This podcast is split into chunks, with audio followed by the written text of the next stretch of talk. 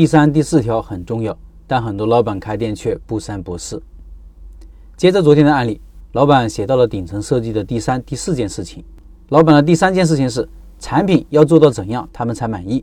有专业的咖啡制作设备，除了传统的黑咖啡和奶咖外，有更多的口感接近果茶的特调咖啡可以选择，能满足除了咖啡爱好者以外的更广大的消费群体的饮用爱好。包装时尚抢眼，漂亮上镜，logo 的标志和门头店招辨识度高，易于记忆。这是老板的描述。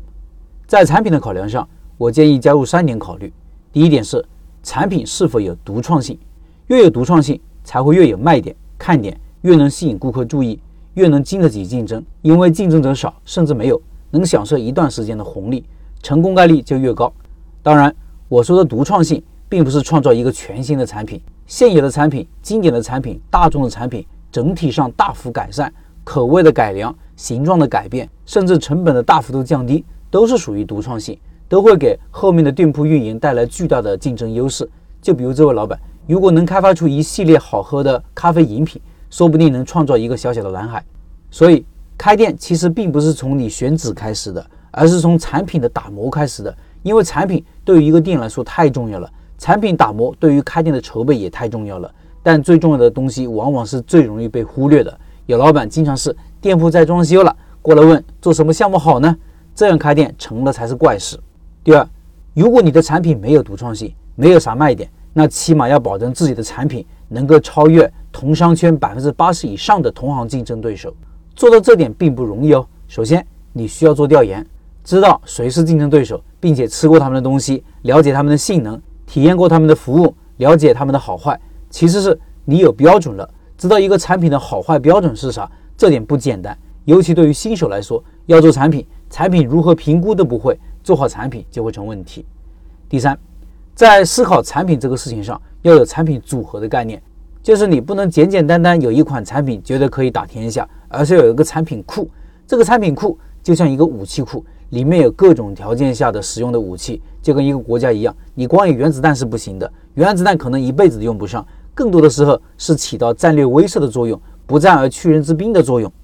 第四件事情是价格多少才合适。老板的描述是，主力产品价格定位在多少多少之间，引流产品、新品、利润型产品在这个区间范围内。老板在这里没有具体说价格范围，也许是没有想清楚，也许是还有一个自己看的内部版本。定价是一个很重要而且敏感的事情，值得开店前深思熟虑，再深思熟虑。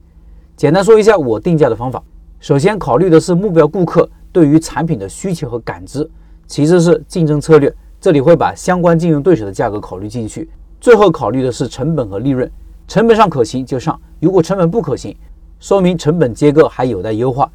在定价策略上有两个方法值得说一说：一是高定价，要敢于定高价。如果你的产品有独创性，比竞争对手好一大截，甚至没有竞争对手，就可以采用这个策略。高定价会把消费能力强的、对价格不敏感的，并且识货的顾客给筛选出来，你的利润有保障，同行也比较难以模仿。我六年前在小城市开店的时候就采用了这个策略，我的产品秒杀同行，价格是他们的三四倍，他们还是五六块的水平，我的定价直接到了十到二十块钱的范围，但是生意远比他们好。当然。你也可以说我没有和他们竞争，因为面对的目标顾客是不一样的。还有一种是超低定价，低价不代表就没有利润，有可能是你希望以量取胜，单个产品的利润虽然降低了，但是因为销量大，总体利润并不比别人少。也有可能是你获得了秘诀，把成本给降低了不少，即使价格低，利润跟别人还是一样的。